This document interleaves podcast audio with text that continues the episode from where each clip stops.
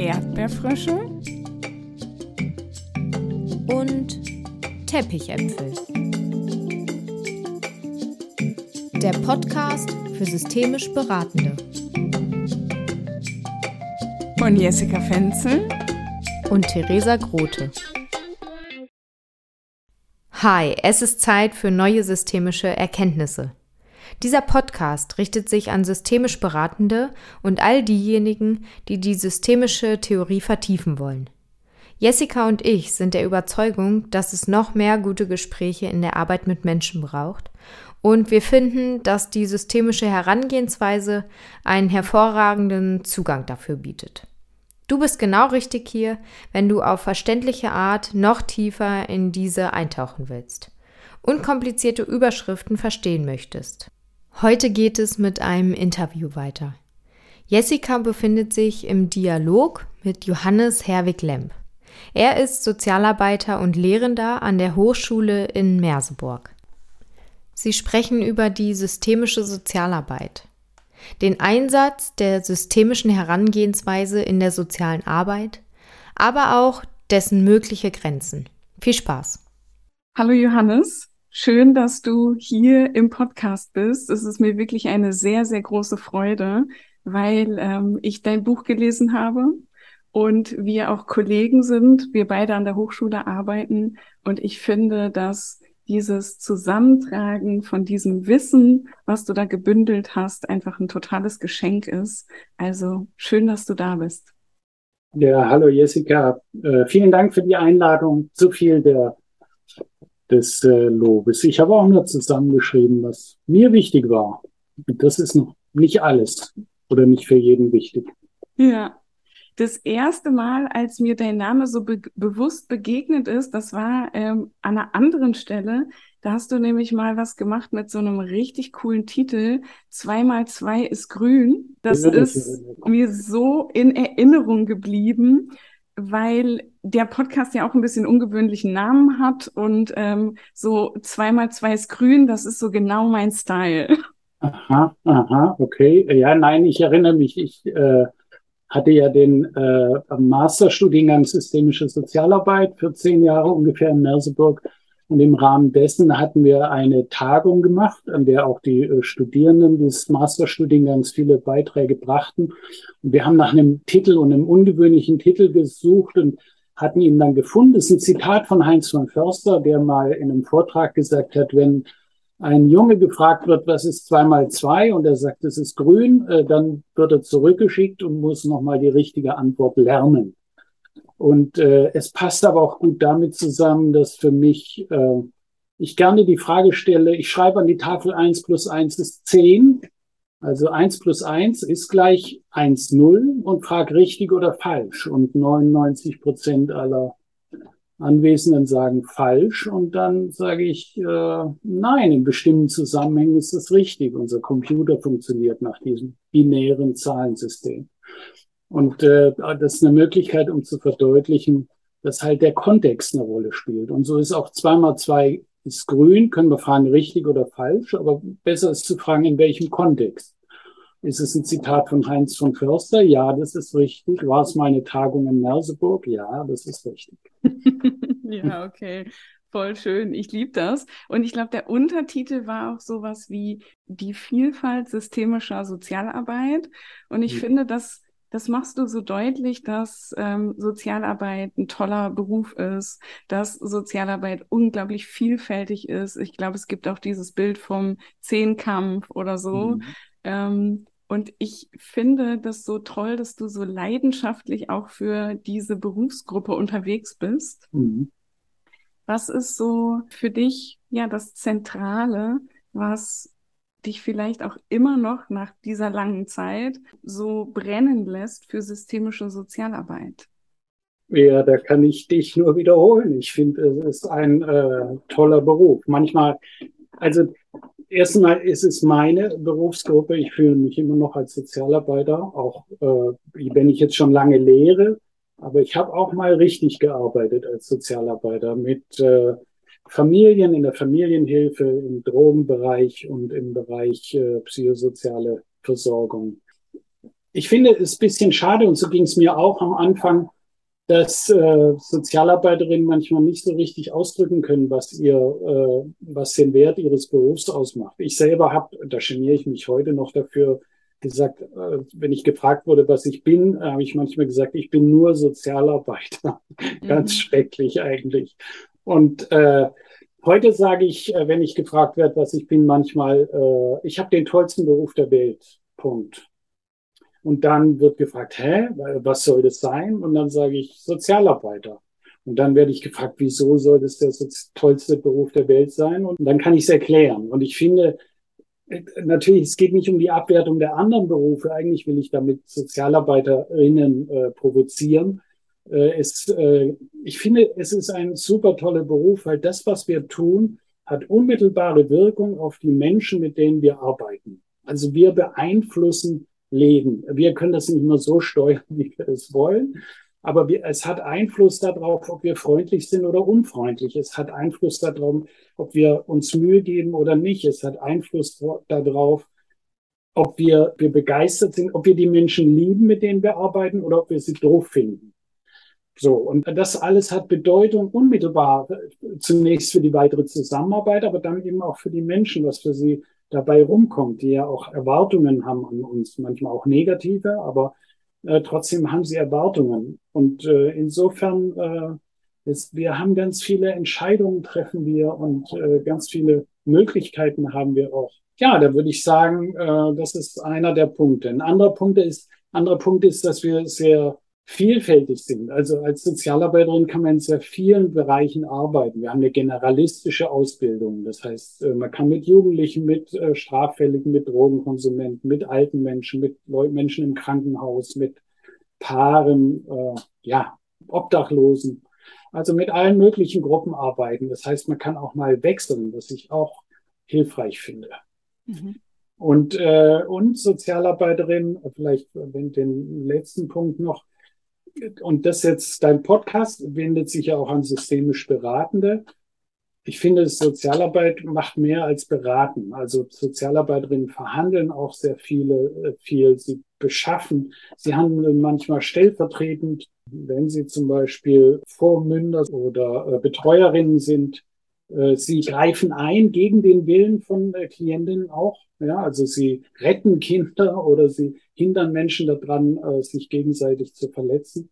Und sie, äh, sie werfen auch mal jemanden aus einer Wohngruppe raus, wenn er sich nicht an die Regeln hält und müssen es machen.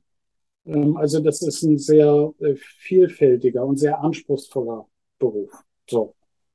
Ja, toll. Und ähm, wir haben, wir sprechen jetzt zum ersten Mal miteinander ähm, und ich sage das genauso ich sage, ich habe den tollsten Job der Welt mhm. und, und ich mache das gar nicht so sehr, um zu provozieren, sondern weil ich es einfach so fühle, weil es sich wirklich so anfühlt, weil ich so viele unterschiedliche Dinge auch tun darf. Ja. ja. Ja gut, die Provokation richtet sich an Sozialarbeiterinnen, um sie stutzig zu machen und sagen, ja, vielleicht ist mein Beruf gar nicht so harmlos oder vielleicht kann ich auch andere begeistern oder, oder überzeugen davon. Denn es ist natürlich, viele Menschen sagen, naja, Sozialarbeit kann ich auch. Aber das ist nur die eine Hälfte. Die anderen, wenn wir genau hinhören, sagen auch viele, oh, das könnte ich nicht, was du da machst. Ja. ja. Und vielleicht kommen wir da gleich direkt zu so einer Frage, von der ich weiß, dass sich viele Menschen beschäftigt, wenn du so sagst, Sozialarbeitende greifen ein, Sozialarbeitende verhandeln und so weiter ähm, dass dann oft so die Frage kommt, ja, aber wie geht das denn systemisch? Ist da nicht auch irgendwie eine Grenze vom systemischen Handeln, dass ich dann an der Stelle einfach auch dieses systemische Territorium verlassen muss und dann auch direktiv oder linear agieren muss.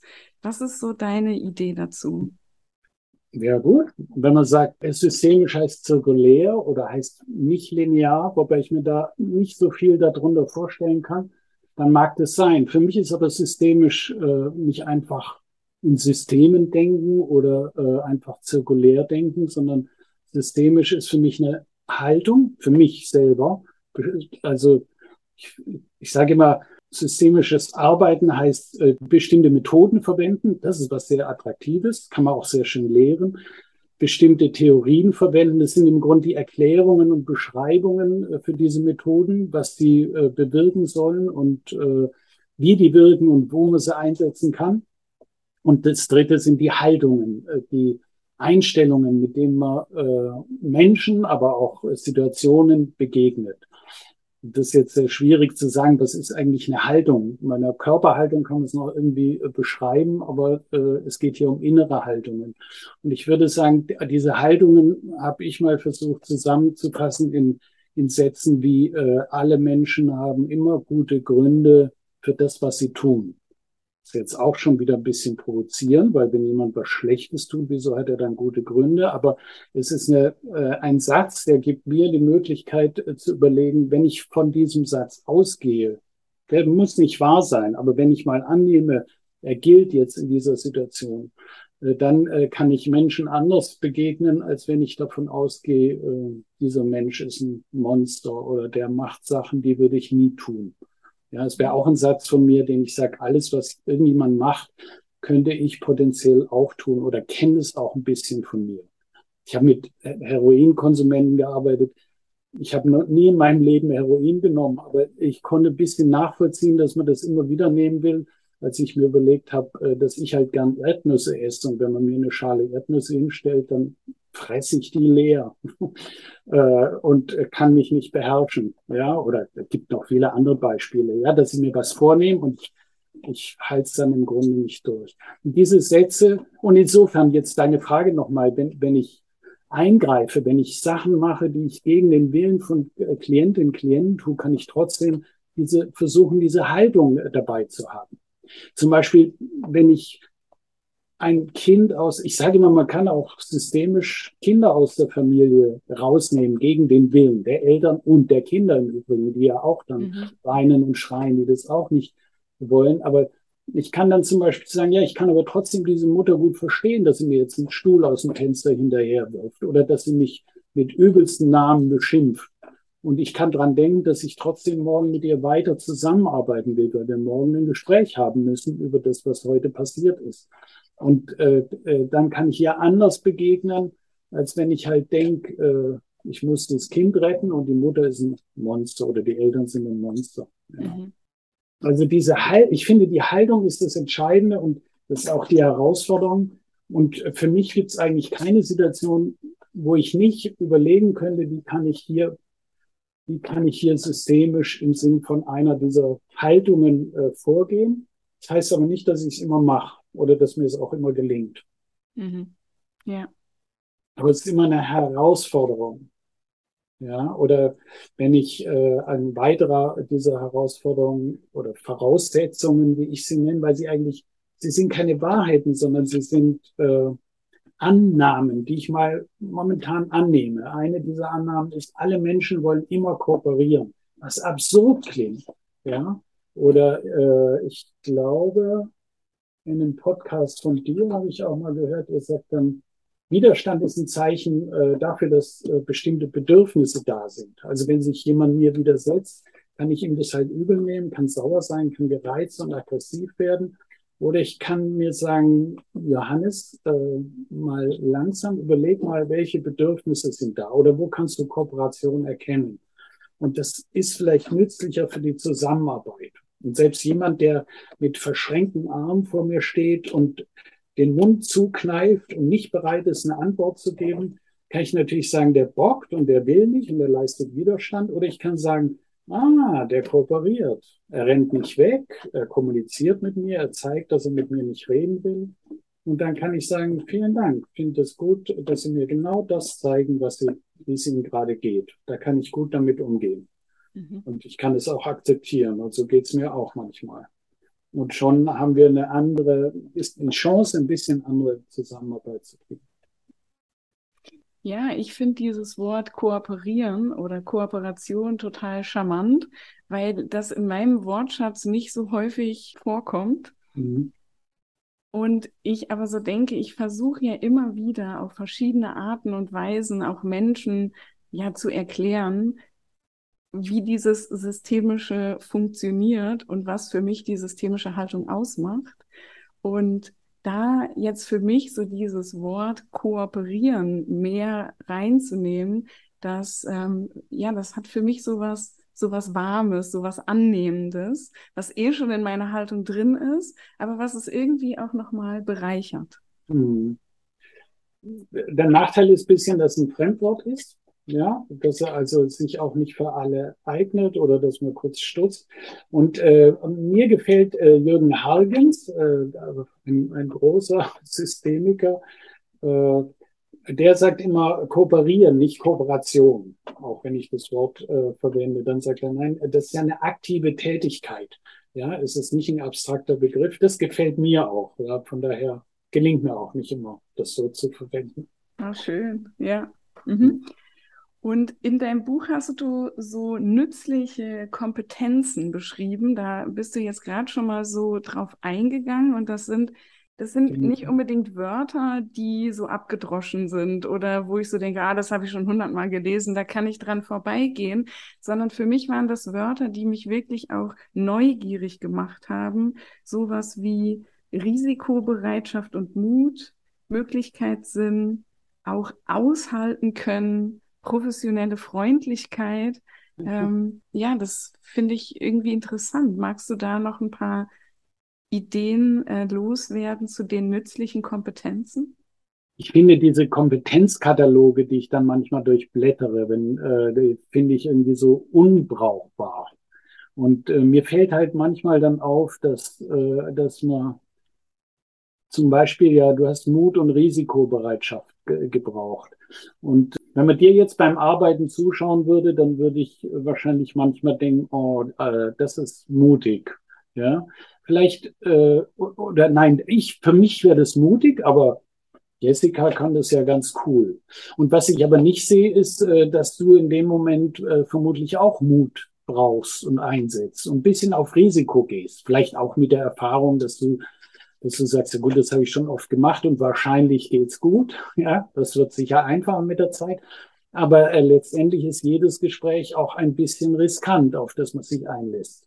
Und, äh, und diesen Mut und das zu wissen, und manchmal denken äh, jetzt Studierende oder Anfänger im systemischen äh, denken, oh, wenn ich das so leicht könnte, aber es ist vielleicht gar nicht immer so leicht. Und ich möchte eigentlich eher ermutigen äh, dazu, dass man sich was traut und dass man auch mal in Kauf nimmt, dass vielleicht was schief läuft. Das tut's ja auch bei, bei uns, bei mir. Mir gehen auch viele Sachen, ja, bin ich hinterher nicht so glücklich, was ich da gemacht habe. Wer weiß, wie ich nachher über diesen Podcast hier denke.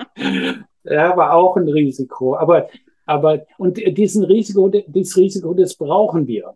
Wir arbeiten mit Menschen, wir wissen nie, wie die anderen genau reagieren, ob die das gut finden oder nicht.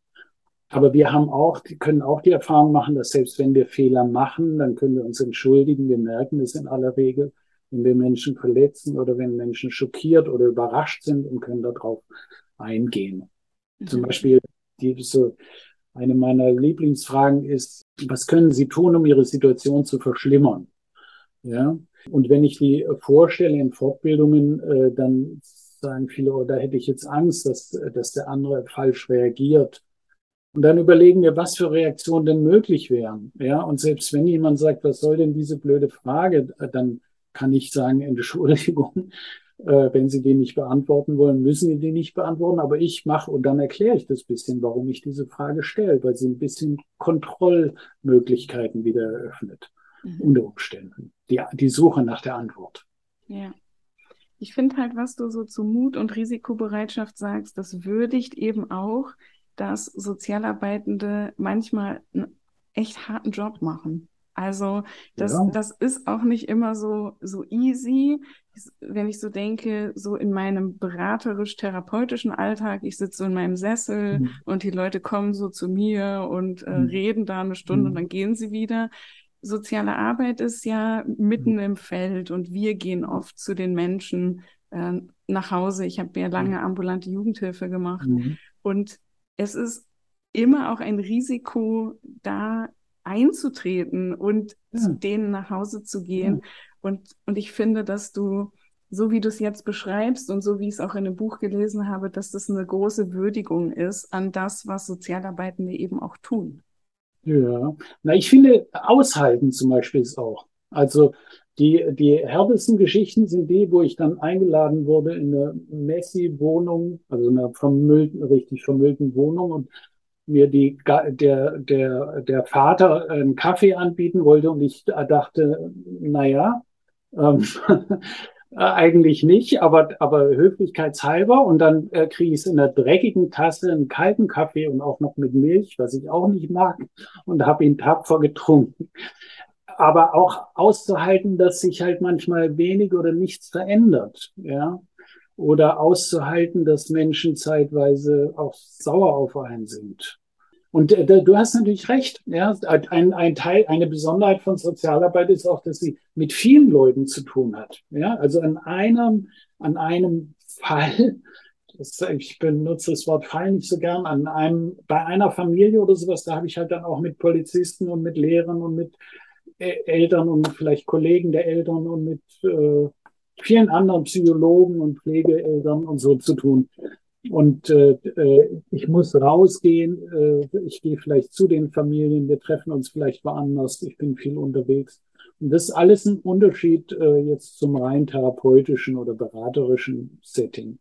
Ja, wobei man dort auch besondere Herausforderungen hat, ganz sicher. Darum geht's mir nicht. Mhm. Aber Sozialarbeiterinnen, finde ich, können schon stolz sein auf, auf das, was sie tun und was sie machen und was sie sich trauen.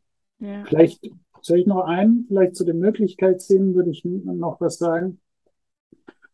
Ich habe ja so einen Spruch, der heißt, es gibt immer mindestens sieben Möglichkeiten. Das ist im Grunde auch so eine Haltungsfrage. Also zum Beispiel kommt jemand zu mir und sagt, äh, ich, ich muss ja arbeiten gehen. Dann sage ich, wieso? Sie haben doch mindestens sieben Möglichkeiten. Ja, oder ich muss diese Prüfung äh, bei dir ablegen. Sag ich, wieso? Mindestens sieben Möglichkeiten. Nein, das stimmt nicht. Ich, entweder ich lege sie ab oder ich lege sie nicht ab. Ja gut, aber wie legst du sie nicht ab? Schreibst du dich krank? Kündigst du das Studium? Nimmst du dir das Leben? Ähm, schreibst du es nächstes Jahr? Äh, gehst du zu einem anderen Dozenten? Findest du einen äh, Studierenden, der dich ersetzt und der das statt dir schreibt, diese Arbeit oder sowas? Wobei ich in der Regel äh, diese Alternativen lieber von demjenigen selber entwickeln lasse. Aber es gibt immer mindestens sieben. Und, und die, die, die Vorstellung zu haben, äh, es könnte auch anders sein. Es, es gibt mehr als nur die Möglichkeiten, auch die mir einfallen. Ja, auch mein, mein Gegenüber oder mein Team fallen noch mehr Möglichkeiten, was die da sind. Diesen Sinn äh, würde ich als Möglichkeitssinn beschreiben. Ja, es könnte auch anders sein. Und zwar auf viele Arten, nicht nur auf die, die mir einfallen. Es gibt immer noch mehr. Sieben ist eine relativ kleine Zahl. Man könnte auch sagen 777 Möglichkeiten. Okay, ja. Meine Zahl ist immer 27. Ja, ja, ja okay. Die, die ist gut. Die, äh, die würde ich, die würde ich sofort unterschreiben. Es ist nur, wenn ich dann sage, lassen uns mal 27 Möglichkeiten suchen, äh, das ist äh, bisschen entmutiger. Sieben sagen, na gut, da lasse ich mich drauf ein. Wenn wir dann sieben haben, dann sage ich, na, wir können noch mal sieben. Das waren doch jetzt gute Ideen. Und der Witz ist, dass wir, wir Menschen oder wir jedenfalls in unserer Gesellschaft hier die Vorstellung haben, wir wollen selber entscheiden und wir wollen selber wählen können. Mhm. Und um wählen zu können, brauchen wir Alternativen. Und da können dann auch welche dabei sein, die ich in keinem Fall will und die auch nicht in Frage kommen.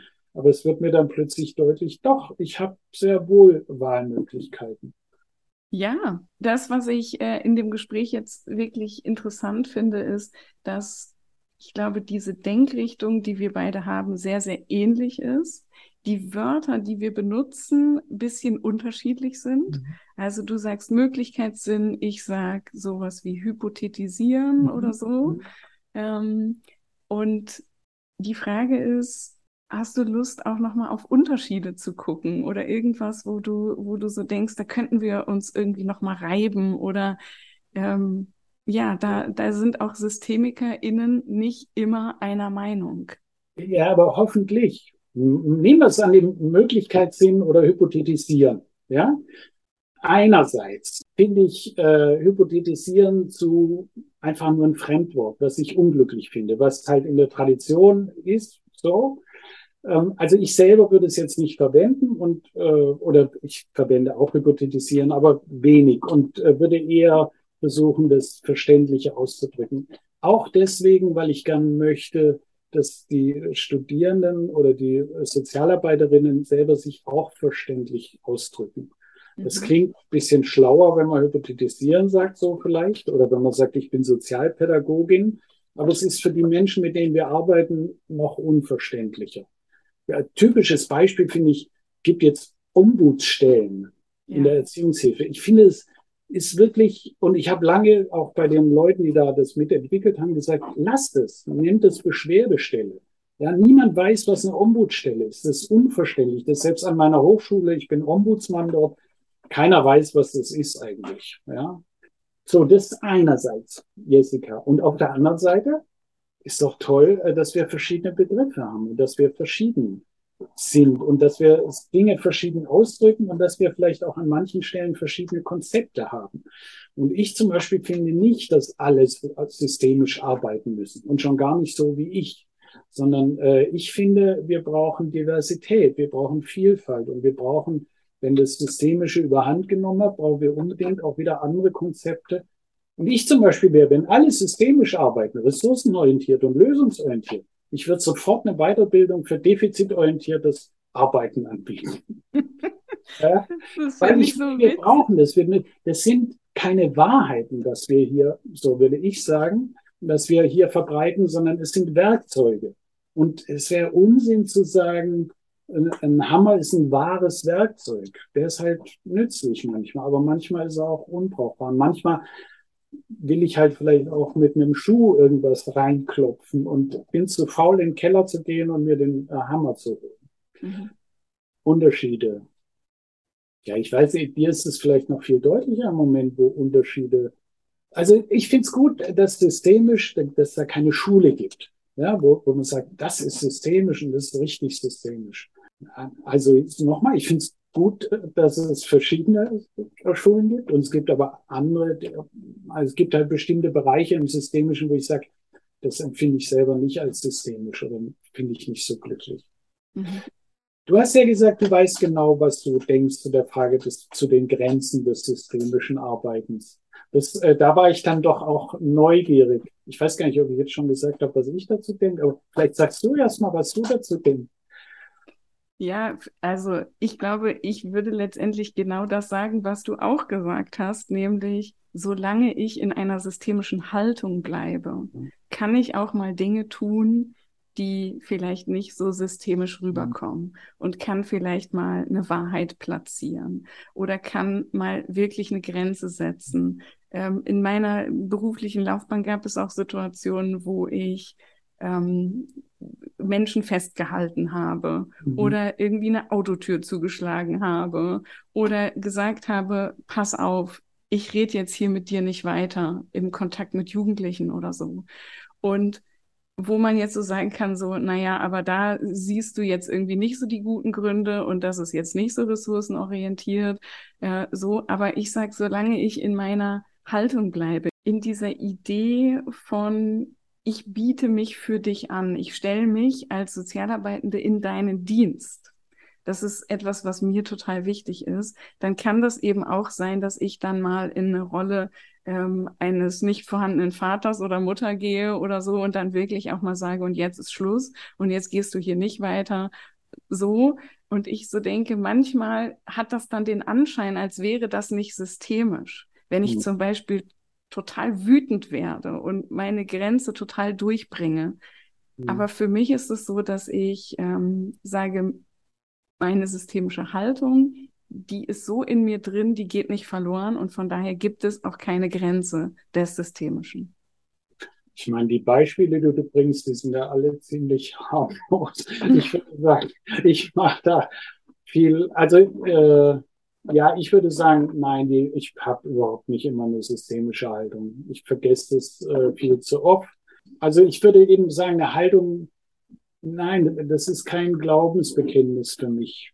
Es hat sich einfach als nützlich erwiesen in vielen Situationen. Ja, und dann äh, denke ich, in, es gibt viele Situationen, wo ich im Stress bin oder unglücklich oder Probleme habe oder so. Und dann denke ich mir, systemisch könnte jetzt hier vielleicht helfen. Manchmal weiß ich sogar, was helfen würde, aber ich mache es nicht. Äh, warum auch immer, weil ich halt ein bisschen bescheuert bin. Oder auch, weil ich keine Lust habe oder weil es auch mal Spaß macht, jetzt in Anführungsstrichen die Sau rausgelassen und einfach, ja, ein bisschen, bisschen dramatisch zu werden. Und manchmal äh, spiele ich auch äh, das. Also ich zeige ich auch mich wütender oder emotionaler oder aggressiver, als ich vielleicht tatsächlich bin und denke, äh, na, das ist vielleicht auch eine Möglichkeit. Aber das würde ich dann noch nicht mal als systemisch unbedingt immer bezeichnen. Das ist vielleicht ein Unterschied. Also ich, ich finde, ja, am Anfang äh, meiner Zeit hatte ich äh, Fortbildung gegeben und dann äh, kam, die waren zweiteilig, zweimal drei Tage mit einer Kollegin zusammen. Und äh, dann kamen die beim zweiten Mal äh, zurück und sagten, äh, unsere Familien haben gefragt, ob wir jetzt in der Sekte sind, weil die so begeistert waren und so. Und dann dachte ich, äh, da machen wir irgendwas falsch. Äh, ja, also äh, darum geht's nicht, dass man jetzt völlig da aufgeht in dem äh, Ding. Dann haben wir die Seminare mit einem Cool Down äh, beendet, wo sozusagen wieder geerdet wurde und gesagt äh, und ein bisschen geübt wurde, dass eben nicht alles systemisch funktioniert. Ja, das, ja, das wäre vielleicht ein kleiner Unterschied, den wir haben. Und es ist gut, dass es den gibt. Ich finde das super wertvoll, dass du das so sagst, weil ich bin wirklich da schon sehr, sehr leidenschaftlich unterwegs und vielleicht dann manchmal auch ein bisschen drüber oder ein bisschen doller. Und ich weiß eben, dass ich auch ähm, viele Kollegen und Kolleginnen habe, die eben auch sagen würden, so cool down. Man mhm. kann manchmal auch einfach mal anpacken und mhm. einfach mal machen. Und ähm, solange ich in einer, in einer wahrhaftigen Idee bin, also nicht, ja, nicht unprofessionell, sondern schon auch ein Stück weit weiß, was ich da tue, ähm, ist auch letztendlich alles erlaubt. Auch etwas, was vielleicht nicht in eine systemische Kategorie passt. Ja. Ich sage immer, äh, Studierende fragen manchmal, darf man auch das machen? Dann sage ich, es gibt keine systemische Polizei, die ankommt. Also mach's, wenn, wenn du was machen willst oder wenn du experimentieren willst. Das wäre ja auch die Voraussetzung. Schau mal, du, du hast es auch bisschen weiterentwickelt, äh, die Gedanken. Und wenn, du hast deinen Weg gefunden und du entwickelst den ja auch weiter und wir verändern uns alle die ganze Zeit. Aber wenn, wenn wir jetzt vermitteln, auch in unseren Fortbildungen oder Podcasts oder in unseren äh, Büchern, wenn wir weiter vermitteln, äh, wir hätten das Gelbe vom Ei gefunden, dann stehen halt die anderen da und sagen, ja, aber ich noch nicht. äh, ich hatte mal einen Studenten, der hat nach einem zweitägigen, nach, bei einem viertägigen Seminar hat er am Ende des zweiten Tages gesagt, darf ich dich mal was fragen? Und da habe ich gesagt, ja. Und also vor der Gruppe hat er gefragt, und wie wird man Systemiker? Und da habe ich gesagt, weißt du, äh, Systemiker äh, ist kein geschützter Begriff. Im Grunde, wenn dir der Ansatz gefällt und wenn du da gern weitermachen willst, kannst du dich Systemiker nennen. Ja, aber ich weiß ja noch gar nicht alles. Und da habe ich gesagt, ja, ich weiß auch noch nicht alles. Ich weiß vielleicht ein bisschen mehr als du und habe mehr darüber nachgedacht. Aber es war vor 20 Jahren, da wusste ich wenig im Vergleich zu heute, würde ich sagen oder hat weniger Erfahrung gehabt. Und dann am vierten Tag, am Ende des Seminars, äh, das hat mir sehr gefallen, da stand er auf vor der ganzen Gruppe und sagt, ich wollte mal sagen, ich bin Systemiker. und so dieses Selbstbewusstsein, äh, das braucht man. Und dann den Mut dazu zu sagen, gut, ich habe noch nicht alles geübt und ich übe das mal, ich probiere das aus. Und ich weiß, einmal habe ich bei in Suckenberg eine äh, zweitägige Fortbildung über, in Heidelberg über die Wunderfrage gemacht. Wir haben nur die Wunderfrage geübt und ja, die hatte ja mit äh, entwickelt und so. Und ich war total begeistert. Also ich, da fühlte ich mich vielleicht auch so ein bisschen sektenartig dann hinterher und bin dann in meine Familie gegangen, zum, ein paar Tage später Gespräch und dachte, jetzt kommt die Wunderfrage und so. Und dann habe ich sie gestellt und dann haben die auch irgendwas geantwortet und kurz darauf wusste ich nicht mehr weiter. Ich war also ich, also ich war völlig Blackout und ich habe den Abend überlebt, also mich gibt's ja noch, ja, so, dass irgendwie bin ich rumgekommen, bin ein paar Tage später zu, in die Supervision gegangen und habe hab das dem Supervisor geklagt, der kannte nicht mal die Wunderfrage, das spielt aber keine Rolle, weil er sagte zu mir ein paar Worte und dann war alles wieder okay. Er sagte, probieren Sie es halt nochmal. Fand ich eine gute Idee, auf die ich nicht gekommen bin. Allein. Ja, schön. Also Humor ist ja auch so, so eine super wichtige mhm. Komponente, Und äh, ich finde in der Sozialarbeit vielleicht noch mal einen Hauch mehr als in der klassischen Beratung, mhm. ähm, weil, weil das so die Leichtigkeit reinbringt und ja, weil das auch andockt an etwas, was in Familien oft auch eh da ist, dass die mhm. miteinander lachen, dass die miteinander fröhlich sind. Ähm, und überall da, wo das verloren geht, da habe ich so das Gefühl, dürfen wir das auch wieder reinbringen. Mhm. Mhm. Ja. Ich habe so, ich, als ich ganz junger Sozialarbeiter war, hat mir mal jemand äh, gesagt, der viele Vorträge hielt, sagt, in jedem Vortrag schaue ich, äh, dass das Publikum mindestens einmal lachen kann. Und ich fand, es war ein guter Hinweis für mich, äh, dass ich das auch in Gesprächen, also, also mehr als einmal nach Möglichkeit, aber halt egal wie ernst das jetzt ist, weil wir, du hast ja auch mal eine äh, schöne Folge deines Podcastes dazu gemacht, zu Humor, wenn ich mich richtig erinnere.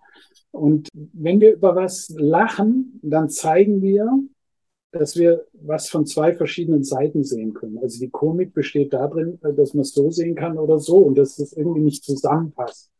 Und äh, wenn ich, äh, wenn, wenn ich mit jemand anderem, wenn wir beide, wenn ich dir einen Witz erzähle und du lachst, äh, dann zeigst du erstens, dass du es verstanden hast und auch, dass du bereit bist, mit mir auf einer Ebene zu gehen. Wenn du nicht lachst, äh, kannst du mir trotzdem zeigen, dass du ihn verstanden hast, aber dass du nicht mit mir zusammen lachen willst. Ja, äh, oder du, du verstehst ihn nicht dann habe ich dich bisschen vorgeführt und äh, so getan, als ob, also habe ich, es geht darum, dass ich dir ermögliche zu zeigen, dass du genauso clever bist, äh, diesen Witz zu verstehen, äh, wie, wie andere auch. Und wenn wir so beweglich sind, dann können wir auch leichter an, an Schwierigkeiten oder an Probleme äh, rangehen, als wenn wir halt so starr sind und so ernst. Ja, und du hast auch an einer Stelle in deinem Buch geschrieben oder vielleicht auch an mehreren, ähm, dass es auch eine Kunst ist, das Gegenüber gut aussehen zu lassen. Ja. Irgendwie kommt mir das jetzt gerade in den Sinn. Was, ähm, ja, was meinst du genau damit, dass ich mein Gegenüber gut aussehen lasse? Ja. Das ist ein äh, Zitat von Winfried Palmowski, äh, das mir total gut gefallen hat und was ich, was ich eigentlich auch noch mehr in Verhandlungen äh, äh wichtig finde. Wir verhandeln ja auch oft. Also ja, wir rufen in Einrichtungen an und sagen, könnt ihr den aufnehmen oder habt ihr einen Platz frei oder äh, können wir, äh, äh, sind Sie bereit, mal zu einem Gespräch dazu zu kommen und dann verhandelt man. Und die, äh, es, es geht darum, dass ich dem anderen ermögliche zu zeigen, dass er vernünftig ist, dass er, dass er sich sinnvoll verhält. Wir hatten vorhin die guten Gründe, dass ich ihm unterstelle, er macht es nicht aus Bosheit, oder aus Dummheit oder aus Krankheit, sondern äh, dass er aus seiner Sicht gute Gründe hat und äh, ja, dass ich halt äh, Situationen schaffe, wo wir beide lachen können. Ja, und wo er zeigen kann, okay, ich habe dich verstanden. So, oder wo ich auch lachen kann über das, was er oder sie äh, zu mir sagt. Mhm. Noch so die Frage, wenn du jetzt nochmal so auf unser Gespräch zurückguckst, gibt es einen Aspekt, der dir noch besonders wichtig ist oder etwas, wo du sagst, das würde ich total gerne noch loswerden? Hm. Ich wusste ja, dass diese Frage kommt. Und es gibt schon äh, was, was mir auch, was mir am Herzen liegt, ist eigentlich zwei äh, Punkte. Ähm, das erste ist, dass äh, Zweifel was Gutes ist. Dass, äh, wenn ich an mir, also natürlich äh, fühle ich mich nicht so wohl, wenn ich zweifle, ob das richtig ist, was ich mache, ob das in Ordnung ist, äh, ob ich äh, das gut genug gemacht habe, ob ich da Grenzen überschritten habe. Und wir tendieren manchmal dazu, diese Zweifel zu vermeiden oder nicht zuzulassen oder auch schlecht zu finden. Und ich, ich würde gerne weitergeben, dass das dass wir alle zweifeln. Also als ich deinen Podcast gehört habe, dann habe ich gedacht, ja gut, äh, die sind alle zu schlau für mich eigentlich. Und die, äh, äh, wie, wie, wie sollst du denn da irgendwie mithalten können? Und das ist so eine Haltung, die ich manchmal habe und wo ich auch denke, die haben auch Studierende manchmal oder Fortbildungsteilnehmerinnen, dass sie denken, ja, das äh, kann ich nicht. Und was wir vielleicht manchmal zu wenig vermitteln, ist, dass auch wir Zweifel haben, dass uns nicht alles gelingt und jedenfalls ich, mir nicht alles gelingt, dass ich mich auch oft verhalte und hinterher denke, das war echt nicht so toll, was du da gemacht hast. und dass es einfach dazugehört. Wenn jemand ganz sicher ist, äh, dann bin ich mir mit ihm auch nicht mehr ganz sicher.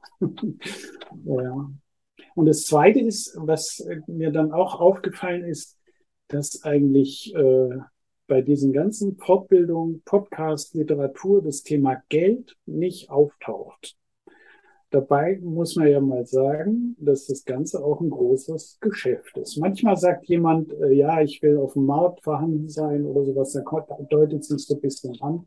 Aber es geht immer auch um Geld und äh, nicht nur um liebe Klienten oder gute professionelle Arbeit, sondern wir verdienen alle auch unser Geld damit. Und ich finde, das können wir ruhig, in, das ist nichts, worüber man sich schämen muss. Und äh, auch äh, auch Sozialarbeiterinnen klagen ja auch, dass sie nicht so viel verdienen oder sowas, aber sie, sie sind auch häufig, das gehört auch noch dazu, nicht so in der Lage zu sagen, ich möchte auch Geld verdienen damit und ich möchte auch angemessen bezahlt werden. Und was jetzt angemessen ist, ist eine andere Frage. Ja, vorhin sind hier die Müllwagenfahrer vorbeigefahren. Ich weiß nicht, wie viel verdienen die verdienen.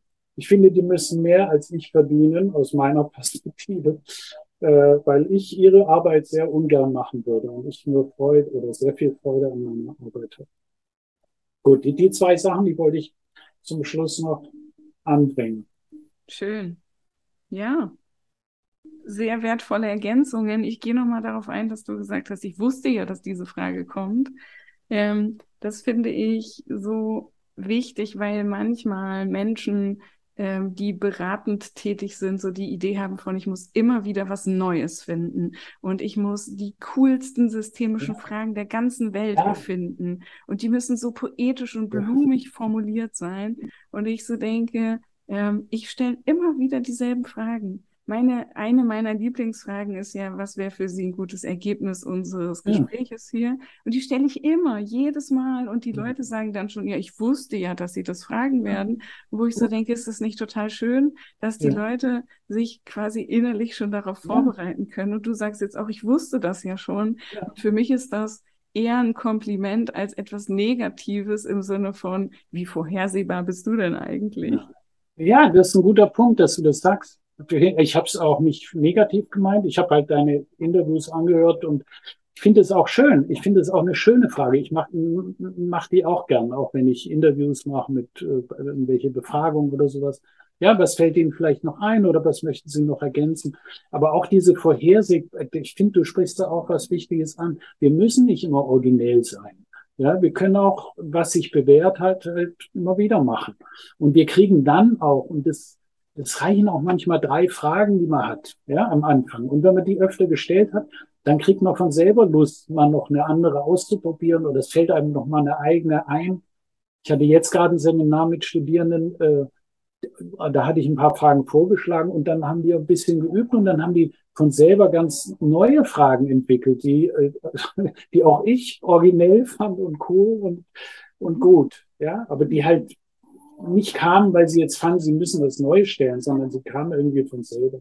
Ein guter Punkt, dass du das gesagt hast. Ja, schön. Johannes, ich danke dir sehr für dieses Gespräch und schön, dass du da warst. Ja, Jessica, ich danke dir. Das ist immer wieder schön, wenn man äh, gefragt, wenn sich jemand für einen interessiert. Und das ist übrigens auch was, was ich Studierenden sage. Macht Interviews mit, äh, für eure Hausarbeiten oder eure Abschlussarbeiten. Es ist einfach schön, wenn sich jemand interessiert. Vielen Dank für die Einladung und für die Gelegenheit. Und alles Gute. Ja, danke dir. Ja, das war's mit der heutigen Folge. In den Show Notes findet ihr das Buch von Johannes Herwig Lemp Systemische Sozialarbeit Haltungen und Handeln in der Praxis. Wir freuen uns auf den Austausch mit euch. Schreibt uns gerne eine E-Mail unter erdbeerfrische und teppichäpfel at web.de oder unter unserem Post auf unserer Instagram-Seite unter flow. Join the next level.